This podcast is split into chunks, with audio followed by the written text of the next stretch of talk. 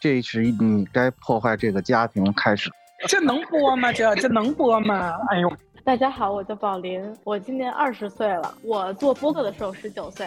大家好，我叫大 A，我今年二十九岁。欢迎收听我们的一九二九。今天我们来聊一聊最近网上很火的一个词语，叫做“社交牛逼症”。我觉得我们今天的嘉宾多多少少都是有社交牛逼症的人。别胡说八道，我可没社交牛逼症呢。我这么腼腆的人，我可以，我也可没有社交牛逼症啊。嘉宾还是两个我们的老朋友，一个是英子，一个是杰克。大家好，我不是社交牛逼症，我是一个沉默的女孩。大家好，我是一个沉默内敛的博学的男人，但是没有社交牛逼症。谢谢。真的吗？行，那我们这期不录了，就这样吧，再见。我刚刚就想起一件事儿，就是关于社交牛逼症。我觉得我小的时候是没有社交牛逼症，甚至有点恐惧社交。但是到了我今天这个年纪，二十九岁啊，我觉得我已经渐渐的有社交牛逼症了。大部分场合我都。不会觉得有那种胆怯的那种感觉了。就小的时候，你们有没有过那种，比方说你你有个特长，逢年过节的时候，家长说整点，就比方说你会弹钢琴，就有人让让你弹钢琴；你会唱歌，就有人让你在亲戚朋友面前唱首歌；你会说英语，你英语好，就有人让你说段英语。你们遇到过这种情况吗？小时候就是电脑玩的特别溜，我妈经常让我表演，来给大家表演个打字儿。哈哈哈哈哈！哈哈哈不好意思啊，各位听众，杰克是有点上了年纪的啊。这 太牛了！那那你打金山打字吗？键盘打字儿，哎呀，不看键盘的用键盘打字儿。那你打了吗？打了，我我还特别骄傲，我说来，咱们开始计时。那那你这就是有社交牛逼症啊，从小就牛逼。我不牛逼啊，这个我觉得是这个在学术，大家在学术探讨。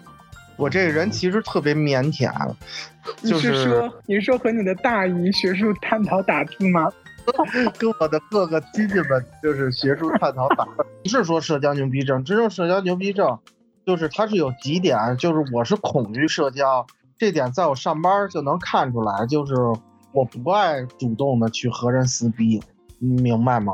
就是像我这种，其实是一个特别内敛，嗯，然后真的社交牛逼症是你跟那公司坐着，上来就跟你问好，直接就带着你就走起来。那你说海底捞的服务人员是不是都是社交牛逼症？呃，也有不是社交牛逼症的，但是大部分都是社交牛逼症。对我第一次去海底捞的时候，他们就是鞠躬到九十度，然后倒水，他们都会一个箭步冲过来给你倒。然后就是在你身边一直绕来绕去，然后我就觉得哇非常尴尬，然后我就跟他说，他就问有什么能帮你的，然后就跟他说你可以不要管我吗？对你不要过来。我还有一个在海底捞，我觉得他没有社交牛逼症的一个点，是我有一次自己一个人去海底捞，然后我就想小酌两杯，哎，买了两瓶啤酒，还买了一瓶白的在那喝，然后有一个姐姐看到我，服务员哈，姐姐看到我在那喝酒。她就一直问我你怎么了？他差点坐到我大腿跟前，就想跟我谈心了。已经，我就跟他说，嗯，你不用管我。我还特地问他拿了一个那个免打扰的牌子。然后我就喝了喝了上头了嘛。上头之后，我真的就是要倒在桌上了，喝了很多。他差点就拿手接我的头，好浪漫。你爱上他了吗？嗯，是有那么一点点了。当时那个火锅烟雾也挺大的，就是乱花渐欲迷人眼了。这个不算海底捞有社交牛逼症，这个相当于他们的这个服务理念，就是你在这个一个集体里面，人家服务理念都是这样的话，你干着干着你就会稀疏平常了。但是我要说海底捞社交牛逼症是什么呀？就是我有一回在西二旗还是西三旗吃海底捞，叫龙旗广场那个店，那个店店员给我倒可乐的时候问我要不要吸管，我说不要吸管。然后他问为什么不用吸管呢？我说这不环保。然后我就发现这个店员动作就开始不太寻常了，就把他们店里面店经理、前厅经理全都给召集齐了，开始密谋。十几分钟以后，忽然就推着他们有一个舞蹈的那个什么球的车就过来了，就不亚于过生日过来要给我颁一个环保小卫士的奖状。你好牛啊！哦，你可以把那个奖状给我们，我们帮你放在那个封面。我以为他们密谋，然后运了四百多棵树苗，然后放到你车后备箱让你种树去。我要是他们有，就是有这个预算，我估计是能干出来的。我觉得提到社交牛逼症，就不得不提现在有网认识吗？你们知道吗？母鸡啊，我就是一个粉丝，崇拜他。那不知道的话，就是类似这种在大街上，就是对着镜头拍短视频，然后不顾旁人的眼光唱歌。我真的觉得他们是有社交牛逼症的，因为很有可能那一段会录好多遍。我觉得他们应该被抓起来，因为这影响公共治安。就是你会妨碍到其他行人。你想，一个镜头戳在大马路上，然后拍着你，你在那跳舞，确实没有什么问题。可是如果我也走在那条路上，你首先会挡到我，和你的东西会挡到我。其次，就算是不挡到我的话，你在那跳舞的时候，你镜头录着你，我也会出现在你镜头的后面。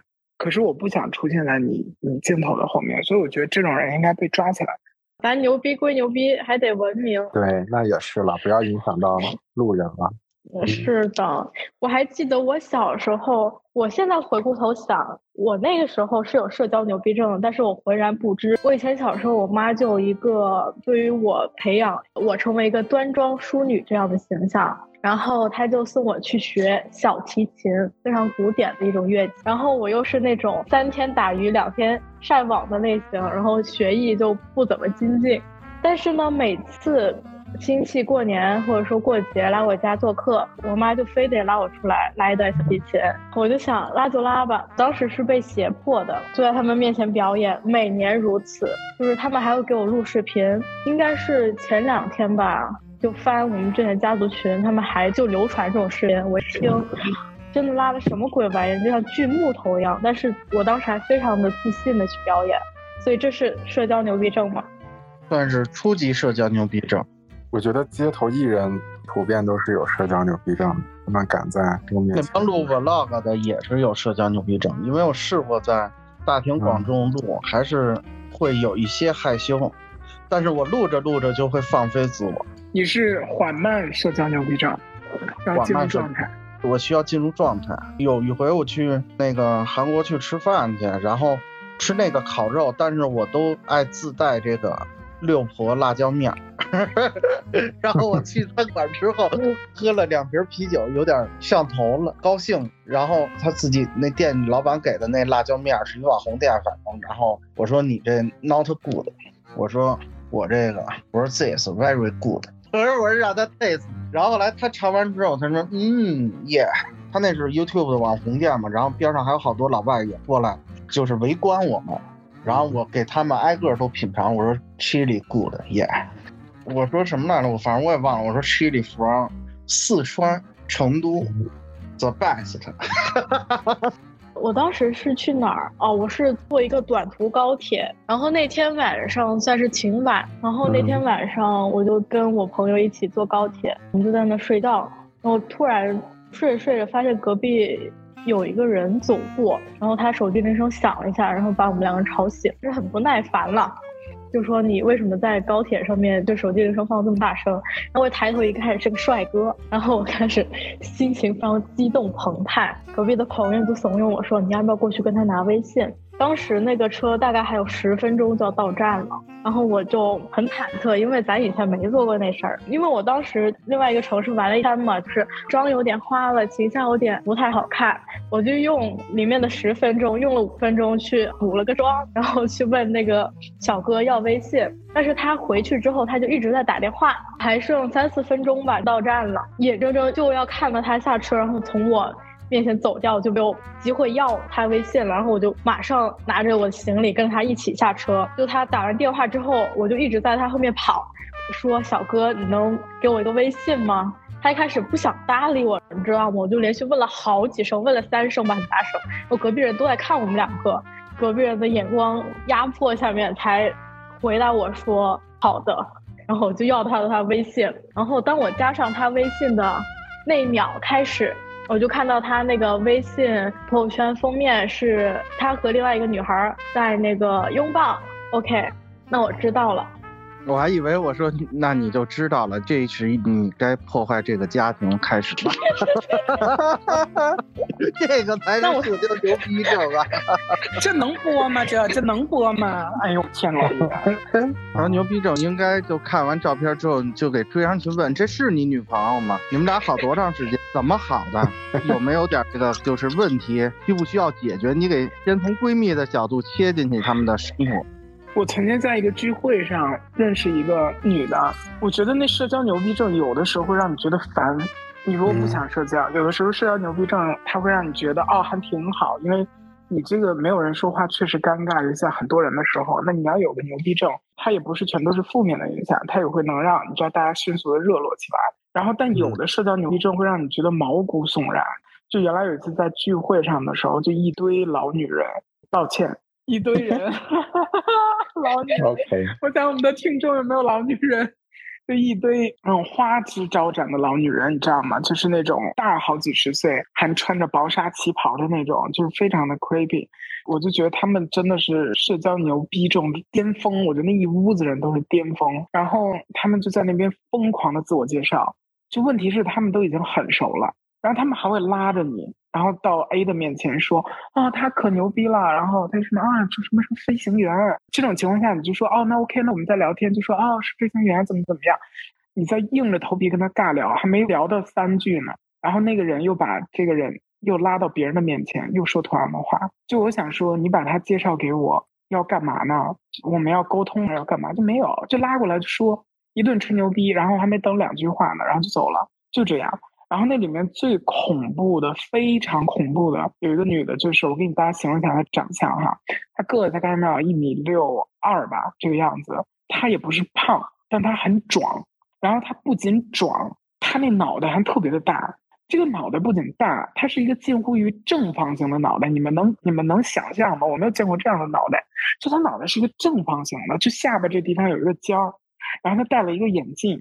他想努力的化妆，但也没画的很好看，并且他的头发就是特别糙，你感觉他梳过，就他那个头发，他那毛就有长有短，我觉得也很好奇啊。我想说，这位小姐，你回去就是稍微整理一下自己再跟我讲话。然后他就硬着头皮跟我讲话，然后他就过来了。过来了之后，就别人又介绍他说，哎，他可厉害了啊，心理医生，然后博士，然后这么牛逼那么牛逼。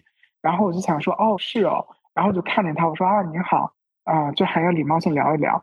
你知道他看你的眼神吗？他看你的眼神就是，就他嘴始终都是一个弧形，都是微笑的。然后他的眉毛会使劲往那个天花板上去挑，然后呢，脖子前倾，就这样探着头看着你。他好像在等待什么。我就说你好，然后他说你好，然后他就又这样定住看着我。我心里面就想说，小姐，你有事吗？你想干什么？非常可怕，就他也不跟你聊，但他的眼神也没有想让放你走。就是我觉得这个虽然没有语言，然后也没有自己夸张的动作，但他的情绪、他的眼神、他挑高的眉毛，还有他那个没有放下来的嘴角盯着你看，然后前倾的脖子，这些所有的器官，还有他那些飞起来的头发，摆明了就是不想放过你。就我觉得这是一种沉默的牛逼。我操！我真的是被吓死了，我真起鸡皮疙瘩。谢谢英子，还有杰克，今天跟我们一起聊这个关于社交牛逼症的话题。小伙伴们，你们身边也有这种社交牛逼症的例子吗？可以跟我们一起分享、评论。对，欢迎给我们点赞、评论，然后订阅我们的节目。谢谢大家，再见。谢谢英子，谢谢英子，谢谢，拜拜，谢谢杰克。我我还没怎么介绍呢，咱就完了，那就拜拜吧。还要还要说什么？我给你放前头去。行，你可以说，拜拜吧，拜拜吧，拜拜拜拜。